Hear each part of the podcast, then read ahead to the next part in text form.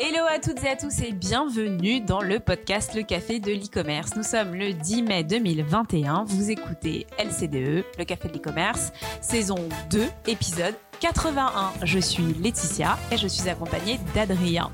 Bonjour à tous, ici Adrien, accompagné de l'inimitable Laetitia. Cherchez pas, toutes les autres sont des fakes ou des contrefaçons. Le Café de l'e-commerce est le premier podcast francophone décalé et authentique sur l'actualité du e-commerce pour tous les passionnés du commerce en ligne. Le Café de l'e-commerce vous propose de faire votre veille différemment dans vos oreilles. Au sommaire de cette émission, des news simples et funky, ça bouge pas mal du côté des fintech, comme d'habitude. Ça lève beaucoup de sous, côté éditeur également. Et chez les marques, eh on prépare la rouverture des magasins. Et puis, on vous parlera de certaines marketplaces qui affichent des chiffres exceptionnels. On prendra un café avec Johan Antoine de chez Global et nous discuterons international. Et comme à chaque fin d'émission, eh bien, nous terminerons avec du fun et on vous challengera sur des questions d'actualité. Adrien Laetitia, prêt? Synchronisation des montres. News simple et funky. Toutes les news e-commerce dont on ne parlera pas cette semaine. C'est la rubrique News simple dans un format funky. Zalando annonce des résultats exceptionnels au premier trimestre. FinTecture lève 7,5 millions de dollars pour supprimer les frictions autour du paiement en ligne. PayPal réalise le meilleur premier trimestre de son histoire. 285 milliards de dollars ont transité sur les plateformes pendant ce trimestre, 50% de plus qu'il y a un an. Bravo. La solution d'analyse morphologique MySizeID débarque en France. Ma nouvelle passion, euh, le, paiement, euh, l'abonnement chez les, utilisateurs, les consommateurs. Alors, Recharge, une solution aux États-Unis, a levé 227 millions de dollars pour justement accompagner les marques dans un module de euh, gestion de, souscription. Et la société est valorisée plus de 2 milliards de dollars. Les magasins Pimki vont proposer à la vente, enfin vont proposer la vente de vêtements d'occasion au kilo. La question, c'est qui va pas, qui, qui le fait pas en fait, parce que chaque semaine on a des, des nouveaux acteurs Au qui, kilo, qui ça le se font. fait pas beaucoup. ah, au kilo non, Eh, au kilo non, tu as, tu as quelques raison. acteurs comme Kiloshop, euh, voilà. La solution Wix étoffe son offre e-commerce avec le rachat de Rise.ai, solution de carte cadeau de fidélité, euh, et bien plus autour de la rétention client. Go go go Wix. Inditex lance la ligne de cosmétiques Zara Beauty en ligne et en boutique. Carrefour relève le défi de la livraison des courses en 10 à 20 minutes via l'app Uber Eats. Uber Eats. Uber Eats? Je pense que toutes les semaines, on nous parle de Carrefour et Uber Eats. Instagram lance un stickers pour ajouter des sous-titres dans les stories. Et on va s'en servir. Et la news What the fuck de la semaine. Adrien, quelle est-elle Eh ben, on l'a, on l'a lu partout. On l'a, tout le monde l'a entendu, euh, que vous soyez dans l'e-commerce ou pas. de, de Bill Gates, non? Presque de, de Bill et euh, c'est quoi Mélina, c'est ça? Ouais, c'est ça, exactement. Oh, Euh, non, c'est malgré un chiffre d'affaires de 44 milliards d'euros en Europe, Amazon ne payera pas d'impôt sur les sociétés en Europe. Donc ça, ça fait le, les gros titres de, de, toutes les actualités. Si on regarde un petit peu euh, et qu'on comprend, bah, il y a bien des impôts, des, taxes qui sont payées par, euh, par, par Amazon, c'est l'impôt sur le revenu et les taxes qui sont bien payées au niveau, au niveau local. L'impôt sur les sociétés, c'est un impôt sur les bénéfices. Et Amazon explique qu'ils ont fait énormément et qu'ils continuent à investir énormément d'argent en, en, en Europe, la construction notamment des, euh, des, entrepôts. Euh, et donc, euh, ils font, euh, il n'y a, pas de bénéfice sur l'entité euh, Europe et donc il n'y a pas de, il d'impôt. Euh, beaucoup de sociétés font de l'optimisation fiscale, donc euh, c'est juste euh, toujours étonnant de voir quand c'est euh, Amazon le leader en France ou en tout cas euh, la, prédominance, quand on voit la prédominance euh, d'Amazon en France et qu'on on voit qu'ils payent pas d'impôt sur les sociétés, il faudrait se pencher sur d'autres acteurs. Ce qui fait euh, peut-être grincer des dents, c'est que autant en 2019 ils avaient fait 32 milliards d'euros euh, pour de, revenus en vente euh, en 2019, là on est en 44 milliards. Tout ça pour dire que le Covid, euh, ça, a propulsé Amazon pas juste en France, mais un petit peu partout. Et c'est vrai que euh, en termes de, com, c'est un peu difficile euh, de, comprendre ça, même si en creusant un petit peu, on comprend pourquoi il n'y a pas d'impôt sur les sur les sociétés. Alors, je terminerai juste sur une petite chose, c'est what the fuck, mais je pense que c'est des choses qui vont se résoudre parce qu'il y a notamment Biden, qui Joe Biden, qui est en train de regarder ça de très près et en train de regarder comment est-ce qu'il pourrait taxer justement ces, ces GAFAM pour y ait un peu plus d'équité, de, de justesse dans ces, euh, dans, dans, dans ces impôts. Moi, j'ai une question. Je me demande si euh, Emmanuel Macron et en tout cas euh, Bruno Le Maire, il y a de fortes chances qu'ils qu'ils poursuivent euh, sous, sous- jusqu'à la, la prochaine élection euh, présidentielle en France, Bruno Le Maire. Je me demande s'il va réussir son pari de taxer les, les, les, GAFA.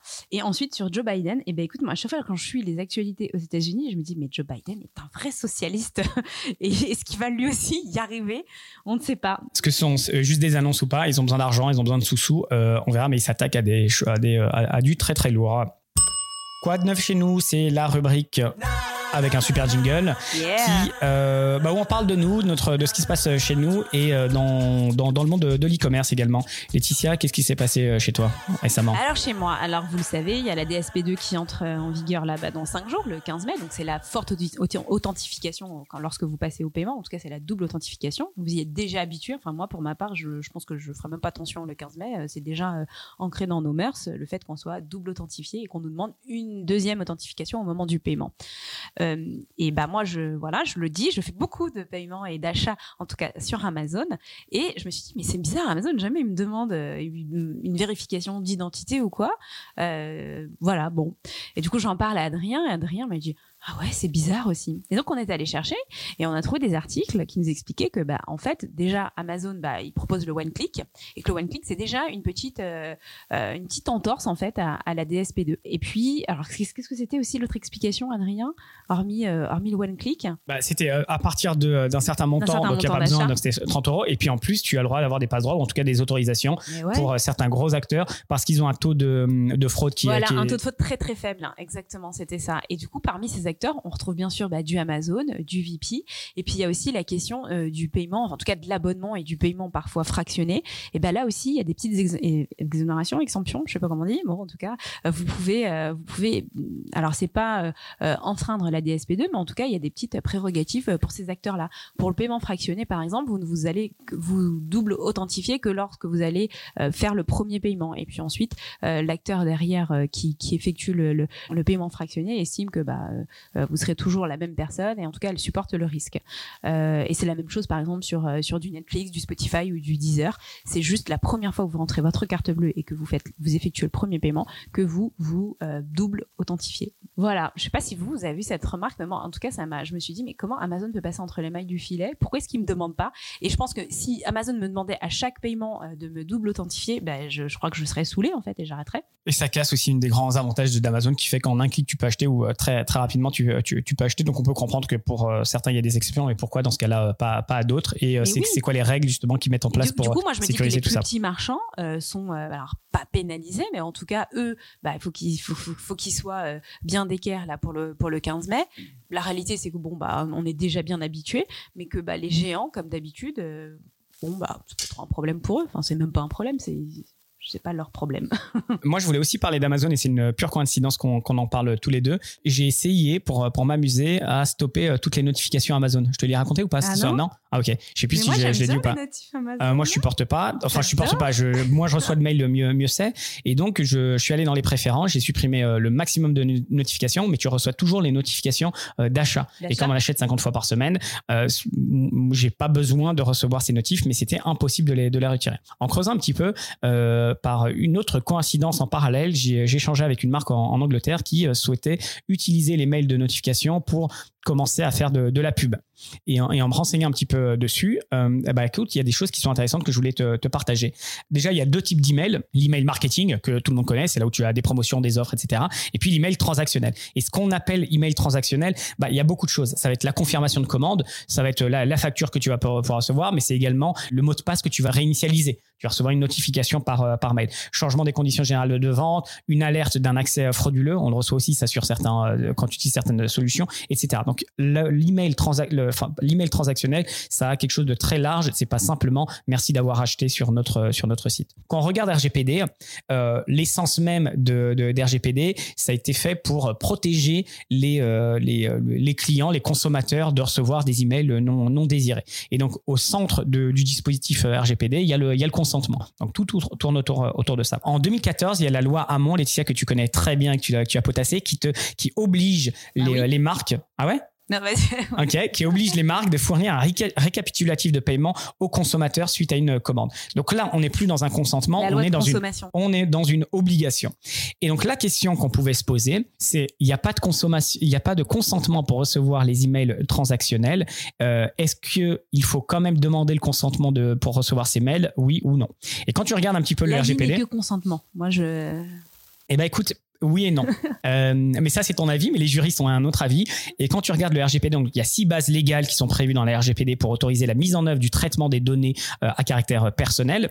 Dans, donc il y a le contrat, la mission d'intérêt public, les sauvegardes des intérêts euh, vitaux et l'obligation légale pour l'email, on va voir le, consentement et l'intérêt légitime qui vont être des, facteurs les, plus importants. Dans le consentement, pour revenir sur ce que je te disais il y a deux secondes, on te demande pas de consentement de recevoir un email parce que c'est une obligation de la marque. Donc tu ne peux pas dire je veux pas recevoir cet email parce que euh, c'est une obligation de la marque de te fournir cette, information.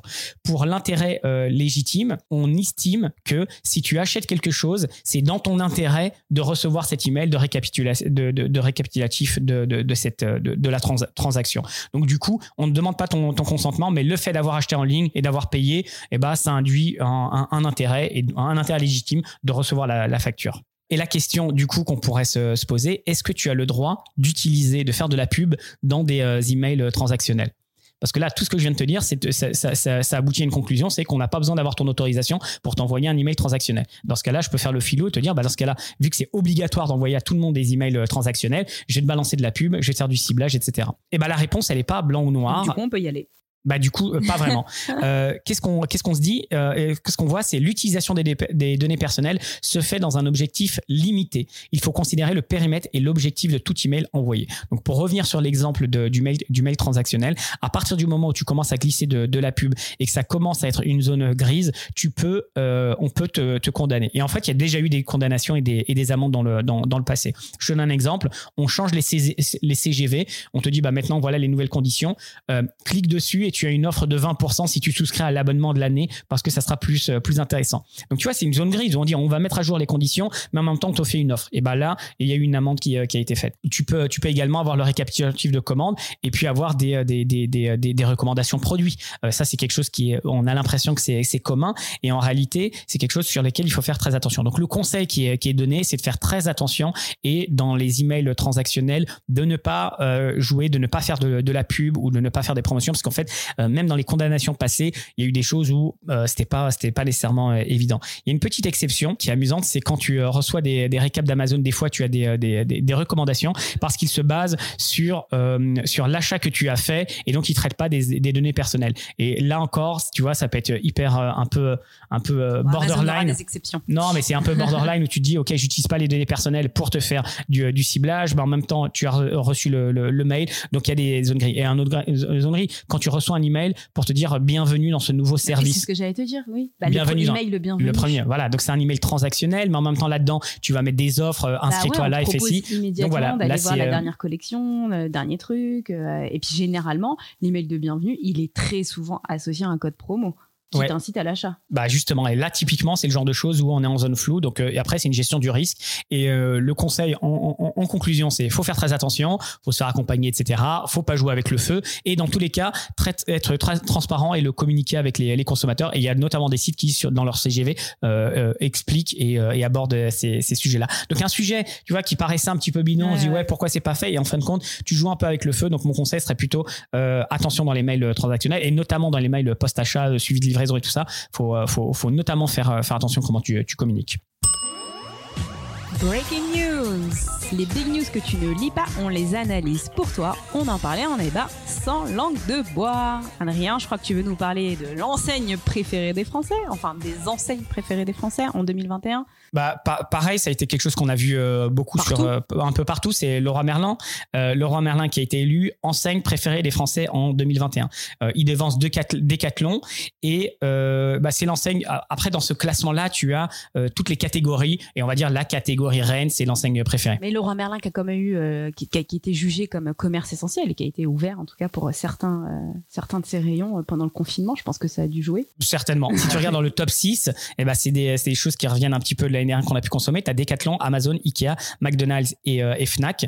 Tu as euh, Picard et Grand Frais qui intègrent le top 10, confirmant l'intérêt croissant des Français pour les enseignes d'alimentation spécialisées, y compris durant le, Covid. Et en fait, ce qu'on se rend compte, c'est que les marques, maintenant, celles qui sont, qui, euh, qui sont dans le top des, de, de, de, classement, notamment avec, avec le Laura Merlin ou des Decathlon ou des Ikea, c'est des marques qui sont spécialisées. C'est amusant parce que moi, je m'étais souvenu de ce classement. J'aime pas les classements, tu le sais. J'en parle pas. Alors pourquoi j'en parle? Parce que et j'étais toujours resté dans euh, Picard et Amazon, c'était les numéros. Enfin, Picard, c'était la marque préférée, et puis communiquer dessus. Et en faisant mes petites recherches, en fait, c'était vrai de 2010 à 2016. C'était Picard et Amazon qui se battaient pour la, pour la, pour la première place. Et puis là, maintenant, eh ben, on reboit, on, euh, enfin, on redistribue les cartes et tu as des acteurs comme euh, ce que je te disais, plus spécialisés, on va dire les D4, les grands frais, Laurent Merlin, etc. Mais moi, j'ai l'impression que justement, le roi et D4, ils sont toujours là, quoi. C'est toujours les mêmes. bah, c'est peut-être ce qu'on a besoin, justement. Quand tu quand as, une marque, tu te dis, bah, elle est là et puis elle est solide et c'est un acteur sur lequel on. Enfin, c'est une marque. je pense que si tu regardes autour de toi, tu as beaucoup de gens qui vont chez Decathlon presque tous les week-ends ou le roi Merlin tous les week-ends. Moi, j'en connais des gens comme ça. c'est leur passion, le roi Merlin.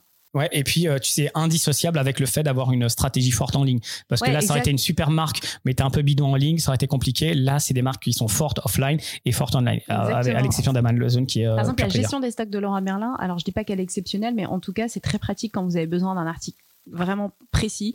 Euh, voilà, il fait beau, un chien, vous avez vraiment envie de faire votre jardinage, vous regardez et hop, on vous dit il en reste 5 en stock, vite, vite, vite, bah j'y cours et euh, bah forcez de constater qu'après vous rachetez d'autres choses en boutique. Donc euh, vraiment, ils sont, ils sont, ils sont plutôt forts. Donc bravo à eux. Et puis deuxième chose que je voulais te parler, c'était. Euh... Adrien, pour notre premier live sur LinkedIn. C'est bien? Non, non, non, mais en fait, c'est des sujets qui sont particulièrement euh, intéressants et qui sont arrivés euh, il, y a, il, y a, quelques jours. C'est euh, le titre, c'est Dropshipping Garo Mirage. Ça fait longtemps en fait, qu'on n'avait pas parlé de dropshipping dans l'émission? Ouais, chaque semaine on en parle, non? Ouais, très souvent. On a une période très forte de dropshipping. et en fait, c'est une, c'est une campagne qui a été lancée il y a quelques, il y a quelques jours. Je crois que ça a commencé il y a quelques semaines, mais ça a fait du bruit il y a, quelques jours.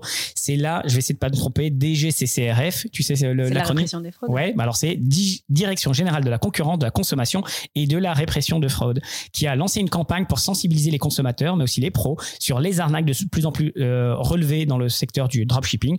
Le dropshipping, et ils expliquent ça, donc là je les quote, le dropshipping est une modalité de vente à distance dans laquelle un consommateur passe commande sur le site internet d'un e-commerçant, lequel transmet la commande directement à un fournisseur. Je vais pas commenter sur le, enfin je vais commander un petit peu sur le fond et sur et sur la forme. On pourra en faire un épisode spécial, mais je voulais te partager deux trois euh, que j'avais. La première, c'est que dans cette campagne, ils prennent deux angles. L'angle du consommateur, euh, de l'acheteur, de vous et moi, et puis l'angle de la marque, l'entrepreneur ou euh, celui qui veut se lancer dans la, dans, dans la vente en ligne. Donc ça, déjà, je pense que c'est un, c'est quelque chose qui est super intéressant de se dire qu'il y a les deux, les deux, les, les deux angles dans cette, dans cette problématique.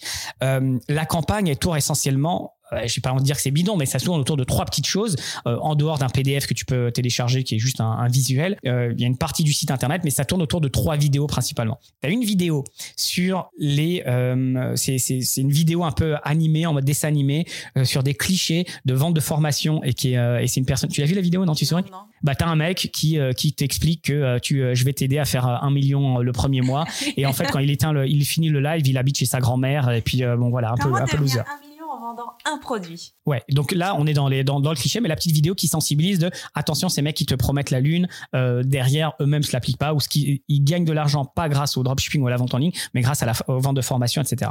La deuxième, c'est une vidéo d'un consommateur. Donc là, on se, met le point de vue d'un consommateur, parce que le premier, c'est l'entrepreneur qui veut se lancer et qui se dit, ah bah, c'est un super business, le dropshipping. Le deuxième, donc, c'est un consommateur qui achète et qui se fait avoir. Euh, le vendeur, et là, donc, tu achètes ton produit, tu vois une photo, c'est génial, je pas, un iPhone, et tu reçois un truc tout pourri, tout petit.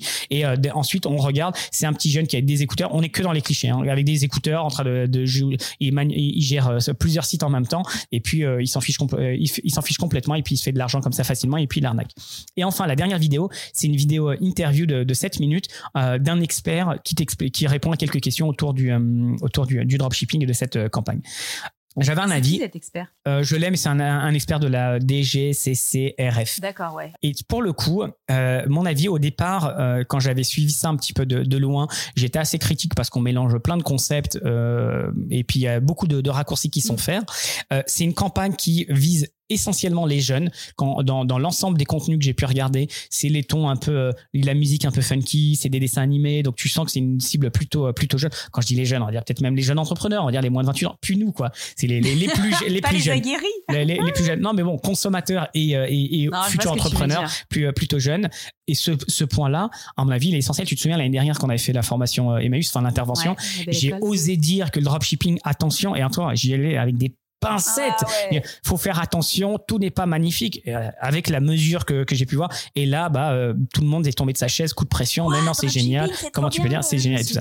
Et donc en fait, il y a un gros travail effectivement des, de sensibilisation parce que euh, il y a des influenceurs qui, bah, qui, qui font beaucoup de bruit et je pense qu'effectivement il y a quelque chose à faire là-dessus. Le côté consommateur quand il achète, je trouve que c'est complètement hors sujet et c'est ma plus grosse critique. Le fait que tu te fasses arnaquer, que ça soit en dropshipping, c'est deux choses qui à mon sens ont rien à voir. Rien à voir. Ah, tu peux te faire arnaquer sur n'importe quel site, sur, sur, Mais en allant même chez Laura Merlin, on pouvait vous faire arnaquer en achetant une boîte d'ampoules et au final, dedans, vous en avez que 10 et c'est même pas le bon produit. Et voilà, enfin, ça Exactement. partout. Donc, Sauf qu'après, il y a un service client qui est possible. Oui, mais l'arnaque, elle est inhérente partout. Est-ce qu'il y en a plus ou moins dans le dropshipping Peut-être ah, ça c'est à débattre, ok, euh, pourquoi pas on peut avoir cette discussion, mais c'est deux sujets qui ont rien à voir et tu sensibilises sur les arnaques, faire attention, les avis clients, les machins, trucs, ça c'est un sujet. Tu parles du dropshipping, c'est un autre, mais mélanger les deux et notamment quand tu regardes la vidéo et tu fais l'amalgame, là moi j'ai trouvé que c'était euh, euh, too much, mais d'un autre côté, si tu veux sensibiliser les jeunes, tu as juste une minute, deux minutes pour véhiculer un message, il faut simplifier. Donc je comprends la réflexion qu'il y a eu derrière et tu vois pour, et je vais t'expliquer dans une minute pourquoi je suis clément avec cette campagne. C'est le dernier, la dernière vidéo la vidéo de l'expert. Je l'ai regardé et j'ai trouvé ça super. Et pourquoi? Parce qu'en fait, en 7 minutes, il t'explique que tout n'est pas noir ou blanc. Il va justement dans, ces, euh, dans, dans, dans, ces, euh, dans les réserves que je viens de, je viens, je viens de lister. Donc, euh, j'ai trouvé que justement, cette discussion, mais pour le coup, je sais pas si elle est accessible à tout le monde. J'ai trouvé que c'était un bon ton, mais à voir si tout le monde peut comprendre ce qu'il ce raconte. Je pense que, que oui. Et j'ai trouvé que cette intervention de l'expert qui t'explique c'est quoi les risques et faire attention, etc., elle est, elle est plutôt, elle est plutôt bien, bien faite. Du coup, on parle du dropshipping comme si c'était quelque chose qui était illégal euh, ou en tout cas c'est pas illégal, c'est complètement légal. et on laisse penser que c'est une solution euh, quick and dirty qui est pas viable euh, alors qu'en fait c'est pas aussi aussi simple que ça. En conclusion, il y a des raccourcis etc à regarder, il y a du travail à faire, c'est peut-être la première étape, faut fail forward, il faut essayer, faut rater, puis faut faut, faut refaire quelque chose. Mais j'ai trouvé que le fond du coup était était pas aussi mauvais que j'aurais pu le, penser et l'intervention de l'expert était, était vraiment cool. On va regarder ça. Du coup c'est sur le site de la. Ouais, il y aura le lien, c'est le site de gouvernement quoi, c'est économie .gouv.fr et puis euh, il y a le site euh, dropshipping. Vous tapez ça dans, On attend de voir les publicités euh, à la télé ou à, la radio alors, ou même sur les réseaux sociaux. Ce serait plutôt pas mal de décliner ça sur d'autres supports. Un café avec, c'est une nouvelle rubrique dans laquelle on prend un café avec un ou une spécialiste qui nous présente une idée, un concept que nous n'avons pas l'habitude de traiter ni Adrien, ni moi-même. Cette semaine, on prend un café avec Johan, Johan Antoine, qui vient de chez Global et qui va nous parler d'international. Et aujourd'hui, dans la rubrique Un café avec, je reçois Johan. Bonjour Johan. Bonjour Adrien. Est-ce que Johan, tu peux te, présenter pour les auditeurs? Oui, tout à fait. Alors déjà, merci pour euh, cette invitation. Euh, donc moi, c'est Johan Antoine. Je suis un petit peu un, dinosaure de, l'e-commerce. Ça fait 15 ans que je, je, travaille dans le digital, 8 ans dans l'e-commerce cross-border. Euh, et aujourd'hui, je travaille pour une société qui s'appelle Global, qui est spécialisée dans des, des solutions d'accélération de croissance à l'international. Johan, on s'était euh, on s'était parlé en janvier, il me semble, pour parler de taxes euh, à l'international. On avait échangé autour de, de ce sujet-là. Et puis aujourd'hui, je voulais que tu reviennes pour qu'on parle d'international, parce que c'est vrai qu'on parle souvent d'international et puis il y a beaucoup d'idées euh, d'idées reçues. Déjà, peut-être définir pourquoi pourquoi l'international, pourquoi on entend l'international dans, dans toutes les bouches et tout le monde, toutes les marques parlent d'international? Alors pourquoi? Parce que en, fait, on voit que c'est un marché qui a énormément grandi. En cinq ans, on a, on a triplé le marché cross-border, donc international, par trois. Euh, donc on voit le c'est le plus gros euh, levier de croissance aujourd'hui dans l'e-commerce, ça reste l'international. Euh, on a 60% des acheteurs dans le monde qui vont acheter, qui ont moins fait une transaction cross-border selon Forrester, et c'est un marché qui pèse à peu près un trillion de dollars en 2020. Donc c'est-à-dire un tiers finalement des transactions se font à l'international.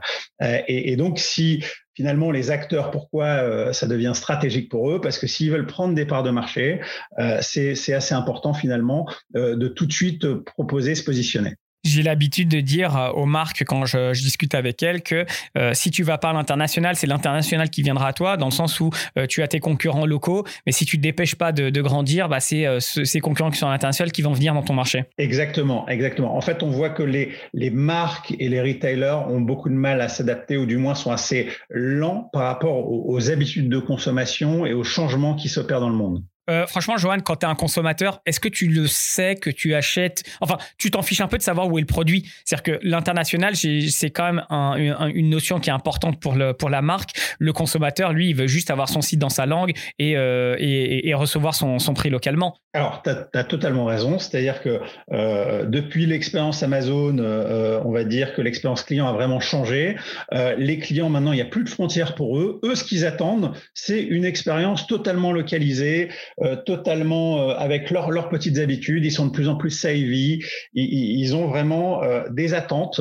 et là, eux, ça n'a pas, ça n'a pas grande importance d'où ça vient. Néanmoins, dès qu'ils arrivent sur un site qui n'est pas adapté à l'international, euh, ils n'achètent pas dessus, ils reviendront jamais et voilà. Tu vois, tu viens de dire euh, le site qui est pas adapté, ça peut passer par plein de choses et je suis sûr que tu en, as plein. Ça peut être des prix qui sont mal arrondis, ça peut être des traductions qui sont mal faites ou des fautes et là du coup ça te ça te saute aux yeux ou ça peut être juste du contenu en français et tu vois des grosses bannières en anglais et euh, ça te fait sortir du, du, site. Tu le vois souvent ça, ce genre d'exemple? Alors on le voit souvent et en fait il y a une multitude de barrières. C'est-à-dire que ça paraît très simple international, euh, mais en fait il y a une multitude de, de problématiques qui se posent, que ça soit de la traduction que tu mentionnais, euh, les bonnes devises, les méthodes de paiement, toute la compliance. On a parlé un petit peu la dernière fois lorsque je suis intervenu euh, sur les, les, duties and tax, les restrictions, etc. Et ça, c'est un point assez, euh, assez important, jusqu'aux expéditions, la gestion des retours, etc. Et euh, tu sais, on a, hum, j'ai l'impression qu'il y a une idée reçue. Euh, tu vas me dire si c'est une idée reçue ou si c'est fondé. C'est que l'international c'est facile parce qu'en fait il suffit de lancer n'importe quel site euh, CMS ou un site e-commerce te propose d'aller à l'international, d'ouvrir rapidement. Bah, c'est plus ou moins standard. Et j'ai, l'impression qu'il y a une perception, c'est que c'est très facile et très rapide. Et c'est aussi le message qui est véhiculé par beaucoup de solutions sur sur sur le marché. Toi, tu dirais quoi? C'est effectivement beaucoup plus facile qu'avant et ça reste très facile à automatiser et à, industrialiser non, ça reste très compliqué. Non, en fait, ça, ça reste assez compliqué parce que les plateformes e-commerce euh, euh, sont limitées en termes de fonctionnalité sur les, les différentes barrières que je viens de mentionner, euh, comme les, les, duties and tax, que ce soit les, les, méthodes de paiement, etc., la traduction. Euh, et en fait, pour créer une expérience depuis l'acquisition, c'est-à-dire que lorsqu'on se lance à l'international, euh, à part si on est Nike et qu'on a une notoriété et que tout le monde nous connaît, finalement, vous êtes en concurrence avec des, des, des millions, des millions de sites sur ce pays-là. Euh, ça va être très difficile de pouvoir finalement avoir de la visibilité et il y a toute une stratégie finalement à développer pour avoir de la comment on va faire son acquisition, comment on va finalement euh, euh, aller chercher les clients, comment on va se positionner, quelle est la concurrence locale, comment on va, quelle est l'expérience qu'on va proposer en traduisant le site. Euh, donc on peut pas euh, forcément manuellement traduire l'ensemble des sites, c'est un coût énorme. Et pour ça, il, existe aussi des, des, des, solutions. Pareil sur les devises, pareil sur les méthodes de paiement, pareil sur le calculateur de duties and tax, pour proposer cette expérience et s'assurer finalement que le visiteur, l'acheteur revient puisque c'est facile de faire acheter une fois à une personne sur un site, euh, mais le faire revenir et en faire un, un client fidèle, c'est un peu plus compliqué. Et là, il y a, et là, il y a une multitude d'expertise de, et d'outils à avoir. Est-ce que on peut quand même se dire que vendre à l'international en Europe, c'est quand même beaucoup plus facile, qu'il y a plein de choses qui sont qui sont communes, encore que euh, au prorata de, la langue, on va dire qu'il faut qu'il faut adapter, et, euh, et c'est encore plus difficile. En fait, plus tu vas loin et plus c'est compliqué, quoi. Vendre en Europe, en international, tu, tu peux encore t'en sortir, et quand tu sors de l'Europe, c'est difficile et tu sors de continent, c'est extrêmement difficile. Alors, il y, a, il y a en effet des, des, des, barrières qui sont un peu plus légères en Europe, mais il y en a quand même quand on voit la langue, certaines, euh, ça peut être certaines devises, des problématiques de, euh, déclaration de TVA dans les pays, ça va être, il y a une multitude de barrières. Chaque pays est vraiment spécifique et c'est pour ça qu'il faut établir, puisqu'il y a une, opportunité finalement énorme, il faut établir une stratégie euh, claire de lancement à l'international et la revoir assez fréquemment puisque ça va très très vite. Euh, Joanne, avant de continuer, c'est quoi, euh, parce que toi tu es international, c'est quoi les arguments ou ça serait quoi les raisons valables de marques euh, qui veulent pas aller à l'international, qui te disent ouais mais moi je suis pas intéressé pour aller à l'international? Un produit difficilement adaptable, peut-être, ça peut être euh, une raison. Euh, un marché euh, déjà énorme, mais bien souvent, finalement, quand on, croit sur un marché, sur son marché domestique, c'est ce qui arrive. En fait, quand on regarde un petit peu les phases, les clients qui se lancent dans l'e-commerce lancent leur marché domestique, ils croient et au bout d'un moment, ils atteignent un plateau. Et donc, tant qu'ils n'ont pas atteint le plateau, peut-être que oui, ils ont raison, ils n'ont peut-être pas besoin, ils sentent pas le besoin de partir à l'international. Parce que tu peux perdre ton focus et donc te disperser et euh, mal gérer ta croissance euh, domestique Oui, exactement. Et d'ailleurs, ce qu'on ce qu'on propose, enfin souvent ce qu'on peut voir, c'est que les marques et, les retailers, qu'est-ce qu'ils font? Ils lancent leur, euh, leur le marché leur marché domestique. en parallèle, au bout d'un moment, ils comprennent qu'il faut aussi, peuvent finalement, ils ont des opportunités hors de leurs frontières et, ils, ils, ont plusieurs ils ont plusieurs options pour pour pour partir.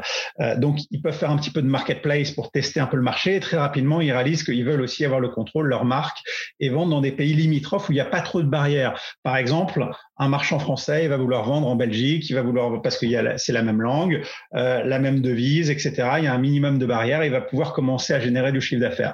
Phase 2, il va vouloir partir sur l'Angleterre, une langue différente, euh, une devise différente. Donc jusqu'alors, il n'y avait pas encore de Brexit, donc c'était un petit peu les habitudes des euh, des, des e-marchands français. et puis plus ça va, il va lancer la Suisse ensuite, mais il va réaliser que là, il y a besoin d'un calculateur de taxes et que ça se complique. Et au fil de l'eau, il va progresser et il va réaliser les contraintes euh, qui, qui, va découvrir en fait, euh, voilà, en, avançant finalement. Ouais, parce qu'après il y a l'histoire des, transporteurs, de la, régulation, et euh, comme tu dis, chaque pays va amener son, lot de, complexité. Et c'est vrai que ça casse assez avec le, les messages qu'on peut voir lance 10 sites instantanément ou 15 sites ou 15 pays rapidement. Et du coup, c'est quoi les différentes options quand on est, t'en as listé une déjà, c'est tester avec la marketplace, c'est quelque chose qui est, commun, qui est facile, qui demande peu d'investissement finalement, parce que c'est pas toi qui le fais vraiment. Tu peux diffuser rapidement et, avoir une, une solution qui t'aide à Tu dirais, c'est quoi les, solutions, les, les, alternatives ou les différentes options que tu as sur le marché pour une marque pour vendre à l'international? Moi, ce que je vois, il y a, différentes options. Euh, on a euh, le, la, la, full délégation e-commerce qui se fait de moins en moins. On a la deuxième option qui est de euh, d'avoir de la de la délégation euh, cross-border, c'est-à-dire souvent ça se représente par des des check-out qui se focalisent beaucoup sur la conversion.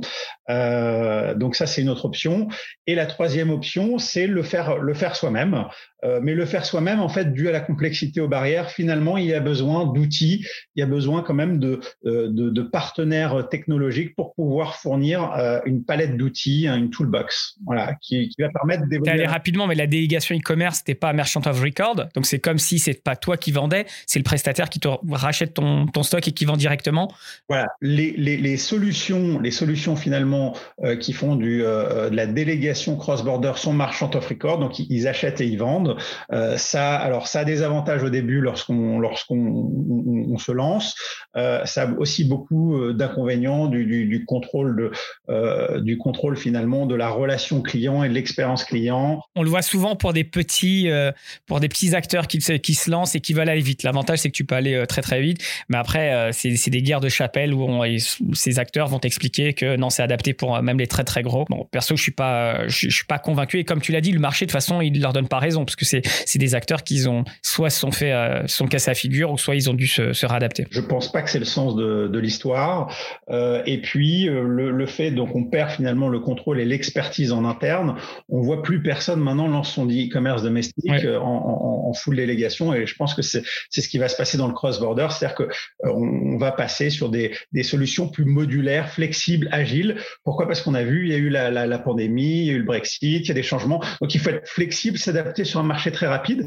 Et, et, des solutions un peu figées vont, vont être difficilement adaptables. Je te prends un exemple. On avait un client lors de la pandémie du Covid, euh, qui expédiait dans le luxe, qui expédiait depuis Madrid. Euh, son entrepôt a fermé, il a fallu tout de suite euh, expédier depuis, reprendre les commandes qui étaient passées, les expédier, recalculer tous les, documents de, taxes et de douane et de pouvoir l'expédier depuis Hong Kong. Pourquoi? Donc il faut une certaine flexibilité dans un monde qui change très rapidement et une agilité. Plus on prend de la maturité, plus les besoins changent. Ouais, du coup, si tu veux vendre toi-même à l'international, donc soit tu le fais toi-même, mais ça dire euh, avoir des équipes centralisées ou décentralisées, mais bon, tu gères tout en interne et ça a des coûts euh, internes et euh, enfin assez importants, c'est compliqué. Ou soit tu peux outsourcer une partie ou te faire aider, ou soit le modèle hybride. Et c'est peut-être ce modèle hybride qui est le plus le, meilleur, non Tu crois pas? Je pense qu'on part dans cette direction, c'est-à-dire que de plus en plus, plus finalement on va prendre de la maturité dans l'e-commerce et dans l'e-commerce international,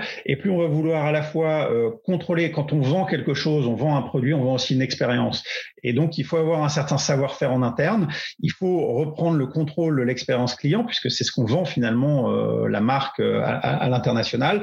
Mais il faut avoir des outils qui automatisent et qui gèrent euh, une multitude de problématiques qu'on a citées, qui, qui finalement descendent ces barrières-là et, et, font gagner du temps pour avoir une croissance à l'international rapidement et pouvoir lancer, on va dire, lancer 180 pays n'a pas de sens en lancer 5, 10, euh, euh c'est beaucoup plus jouable dans une stratégie. Et ensuite, continuer à développer au fil de l'eau avec des stratégies qui diffèrent en fonction des pays, les pays clés, les pays, euh, voilà, les pays moins stratégiques. Johan, on est là, euh, on est en train de sortir presque de, confinement. On croise les doigts, on va arriver à la moitié de l'année. C'est quoi la, tendance que tu vois pour la deuxième partie de l'année quand on va essayer de retourner à la normale, une accélération de, l'international et donc euh, tout le monde va vouloir euh, aller très vite ou justement non, on va se recentrer sur son marché local parce qu'on sait que ça peut être compliqué les, livraisons et il faut se recentrer sur son cœur de métier. Comment est-ce que tu vois ces évolutions? Alors je pense que la, pandémie a, a, fait une accélération énorme sur la digitalisation. Donc de plus en plus de, de sociétés commencent à mettre un, un, budget, commencent à comprendre l'importance et, et, euh, et, je pense qu'on a pris euh, cinq ans euh, très rapidement. Et le, le, les, les, deux, je pense qu'on va, on va aller vers une internationalisation où l'expérience client, comme je le décrivais, va être de plus en plus importante pour harmoniser finalement, proposer où que soit le visiteur et l'acheteur dans le monde, qu'on puisse lui proposer euh, une expérience localisée, donc euh, globale, mais expérience locale. Ouais, et puis ça reviendra sur ce qu'on s'est dit en intro, c'est qu'au final, quand tu es consommateur, tu t'en fiches un petit peu de savoir où est le où est l'entrepôt, où est la société. Bon, euh, il faut, faut, payer les taxes locales, etc. Mais toi, tu es, le consommateur, tu veux savoir quand est-ce que je reçois, enfin, si le si l'expérience est propre, quand est-ce que je reçois le, produit, si je vais avoir le support nécessaire, etc. Quoi. Ok, super, Johan. Bah écoute, pour te contacter, on met ton, ton profil LinkedIn. Exactement, vous pouvez me contacter sur LinkedIn, Johan Antoine, et aucun problème, je répondrai à vos questions. Super. Et eh ben écoute, on se retrouve très bientôt pour aborder d'autres sujets liés à l'international. À très bientôt, Johan. À bientôt, merci. Retour vers le futur. Retour vers le futur, c'est la rubrique où on fait un bond d'un an en arrière pour faire un suivi sur les news marquantes de l'époque. On confronte nos prédictions, souvent très fausses, et on nos analyse, et puis on vous en fait part. Montez dans la DeLorean et c'est parti. Il y a un an, eh bien, c'était l'épisode 39 et nous recevions Laurent Bourgeois de l'agence JetPulp. Ouais, c'était euh, effectivement il y, a, il y, a, un an on était avec euh, avec Laurent, c'est épisode 39 qu'on avait enregistré euh, bah, autour de cette de, de cette date là début mai. C'était un confinement encore. Et bah, moi j'ai beaucoup d'affection pour cette rubrique parce qu'en fait il y a on, on, reprend un petit peu le, un pas en arrière et puis on regarde ce qui s'est passé. C'était pas un épisode particulièrement dense en, en, actualité. Tu avais placé le mot caresse, Laetitia et moi j'avais placé le mot oculiste, oculiste pardon. on parlait d'Amazon et ses résultats au premier trimestre qui battait tous les records, Back Market qui lève 110 millions d'euros. Euh, Jumia, tu te souviens la boîte euh, africaine euh, qui en 2019 valorisait 3,8 milliards de dollars, en 2020 2,3 et en 2021 ça, ça, se casse un peu la figure, un peu beaucoup malheureusement. Pas de bonne news pour. bonne gueule qui lève 6,5 millions d'euros et TikTok qui avait. Ah, le nombre de téléchargements. Ouais, tu te souviens? Et tu te souviens, c'était combien il y a un an? Je crois que c'est en milliards le truc. Ouais, c'était. Attends, attends, laisse-moi deviner. Je vais y arriver. Je J'ai pas envie de dire de bêtises, mais un truc comme 2 milliards? Ouais, exactement. C'était, c'était 2 milliards. 2 milliards de téléchargements pour TikTok il y a un an. Et là, on est à 2,6 milliards de téléchargements euh, à date. C'est même euh, certain, enfin, c'est certainement plus. En tout cas, les derniers chiffres que j'ai trouvés, c'est 2,6. Donc, écoute, c'était un petit épisode euh, cosy, bien, bien sympa. Et puis, on a, on, était, ça y est, on était dans le confinement et puis on voyait un petit peu les tendances qui commençaient à voir certaines marques se démarquer de tout cela. Reco Micro avec Mary J. Blige en intro. Au micro, on fait notre reco illico presto. Adrien, ta reco de la semaine eh ben, je vais faire une reco très simple euh, que j'utilise très très non très courte pardon très courte pardon très très courte et euh, très simple. C'est dans Google Chrome euh, clic droit vous cliquez sur inspect et vous pouvez voir votre site en version mobile. C'est quelque chose qui est tellement simple. En deux clics vous pouvez voir n'importe quel navigateur. Enfin vous pouvez émuler sur sur le mobile. Et bien souvent quand je dois faire des démos de certaines choses de certains sites à des personnes qui sont moins à l'aise quand on est en zoom c'est pas facile de montrer son téléphone. On peut le faire également en, en utilisant son téléphone. Mais voilà en un clic inspect, vous allez sur la petite euh, icône et puis euh, il suffit que vous ayez Google Chrome pour que n'importe quel site vous puissiez l'avoir en, mobile et regarder à quoi ça ressemble. Laetitia, ta reco? Eh bien, moi, Marocco, c'est un podcast. C'est le podcast du marketing euh, qui est euh, euh, bah, réalisé par Estelle Ballot, qui est un peu la spécialiste du marketing et surtout du marketing digital. Moi, j'aime bien l'écouter parce que j'ai l'impression qu'elle qu'elle me parle à moi directement. Voilà.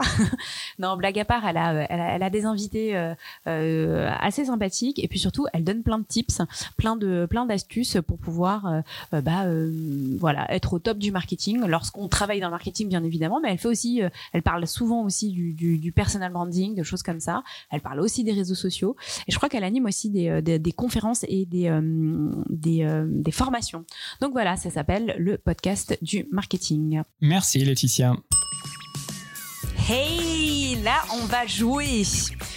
C'est le panier surprise, la rubrique de fin, celle où on se détend, on rigole, on s'amuse. Adrien ou moi, bah, ça dépend des, jours et des semaines, euh, sommes le maître du jeu et on s'amuse autour de sujets euh, qui tournent autour du digital. N'hésitez pas, vous, à vous prendre au jeu et à participer de votre côté pour trouver les réponses le plus rapidement possible. Et cette semaine, c'est moi qui commence avec French Connection. Tu nous rappelles les règles de French Connection, Adrien? Bah, French Connection, tu vas nous donner euh, un mot, euh, plus une liste de mots, mais on va, je vais essayer de deviner au premier mot. Et puis il faut trouver le lien, le point commun entre ces différents mots. C'est en jouant qu'on va, qu'on va comprendre. Donc tu vas commencer avec un premier mot et puis euh, je vais essayer le plus rapidement possible ah, ce ne sont pas des, des, mots, ce sont des noms de personnes. Alors, François Fillon. Ok, tu me prendre sur la politique, tu sais que tu... Bon, ok, next. Claudie et... J'arrive jamais à dire son nom. Et Nieré. Non. Non. Nathalie Kosciusko-Morizet. Oui, mais tu me parles politique. Mais bah, voilà. Okay. Il va dire ça, Ok, ok, ok. Moi, je sais. Si, savoir. Oh là là là là là. Bah, next. Éric Besson. Je suis sûr que dans le chat, attends, là, on va aller dans le chat LinkedIn, je vais aller dans le chat YouTube. Tu vas me dire si quelqu'un a. Éric Besson. Vas-y, non. Fleur Pellerin.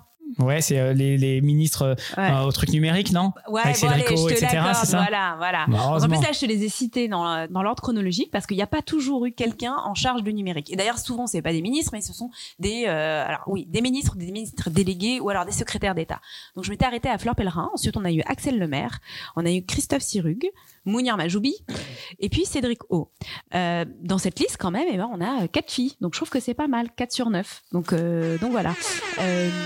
Quoi, j'ai gagné quand même Bah ouais, t'as gagné, Adrien. Génial. Bravo. bravo. Bravo, bravo. Allez, un deuxième, un autre French Connection. Et alors là, celui-ci, t'es obligé de l'avoir. Go. Télétravailler. Alors attends, stop. C'est bon, je l'ai.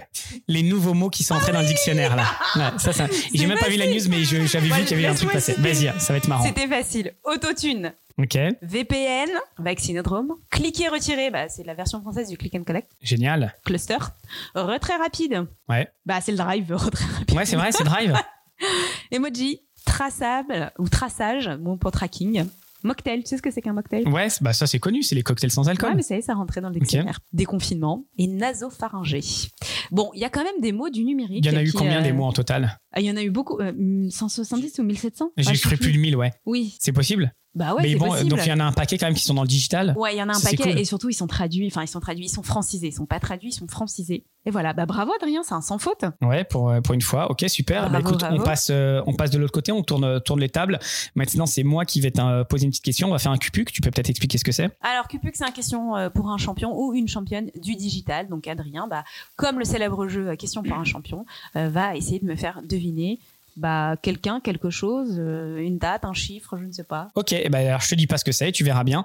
Tout le monde peut jouer dans le chat aussi, et le premier qui a la réponse, euh, bah, il gagne la, la, la, renommée euh, intergalactique et mondiale. T'es, t'es prête, Laetitia? Fondée dans le nord de la France en 1921, je suis une enseigne française. À l'origine, à l'origine, Adolphe, un épicier installé à Neulémine, crée une entreprise dont l'activité est la revente des surplus de l'armée française, de l'armée américaine, restée sur les territoires français après la fin du conflit. En 1981, je me fais racheter par un groupe français. Je compte alors 33 magasins en France. Aujourd'hui, je compte 22 000 personnes. Sur les réseaux sociaux, j'ai 5 plus de 5 000 likes sur Facebook et plus de 220 000 abonnés sur YouTube où je poste beaucoup de tutos do it yourself. Spécialisé dans l'amélioration de l'habitat, construction, aménagement. Bravo! Construction, aménagement, décoration, bricolage et jardinage. J'appartiens désormais au groupe ADO et mon slogan est et vos, et vos projets vont plus loin. Je deviens en 2021 l'enseigne préférée des Français, le roi Merlin. Bravo Laetitia. Et eh ouais, ouais, ouais, merci. On en parlait tout à l'heure. On en parlait euh, tout à l'heure. Belle enseigne et puis c'est un petit hommage. du Nord là. Ouais, voilà, c'était un petit. Suisse, là, là noms, mais... Euh. Ils avaient trouvé dans le dans, dans, dans le chat. J'ai pas euh, non, la Redoute, Boulanger. Non, non, non. Donc écoute, euh, bravo Laetitia. Bon bah c'est fini. Bravo à toutes et à tous. Hein, si vous avez participé et que vous avez trouvé. N'oubliez pas qu'on organise notre jeu d'ailleurs. Adrien, tu peux en parler? C'est ça. Bah, il y a un lien dans le notre grand jeu. un lien qui est dans les notes de l'émission. Vous pouvez vous inscrire. Euh, c'est gratuit, ouvert à tous. Et en fin de saison, autour de fin juin, on fera un épisode spécial avec euh, les auditeurs qui auront été sélectionnés et euh, pour faire une petite, un petit jeu, un épisode spécial jeu. surprise. On verra bien. Voilà, c'est ça. On va, on va tout organiser. Donc c'est ouvert, c'est gratuit. Que vous soyez expert ou pas du e-commerce, des marques, etc. C'est ouvert à tout le monde pas, et hein, tout le mais- monde aura sa chance pour, euh, pour, pour, pour remporter. Allez, merci beaucoup à toutes et à tous d'avoir participé, euh, que ce soit sur le live, sur, euh, sur YouTube ou sur LinkedIn ou même euh, bah, en podcast. Pour retrouver les références de cet épisode, de cet épisode pardon, rendez-vous dans les notes de l'émission ou sur le site lecafé-de-e-commerce.fr. Et si vous passez par Apple Podcast, laissez-nous 5 étoiles et des petits commentaires. Merci à tous. euh, partagez l'épisode et puis on se dit à la prochaine, Laetitia. À bientôt À très bientôt. Ciao, ciao. Mais un touriste qui se fait pas arnaquer, c'est pas vraiment un touriste, hein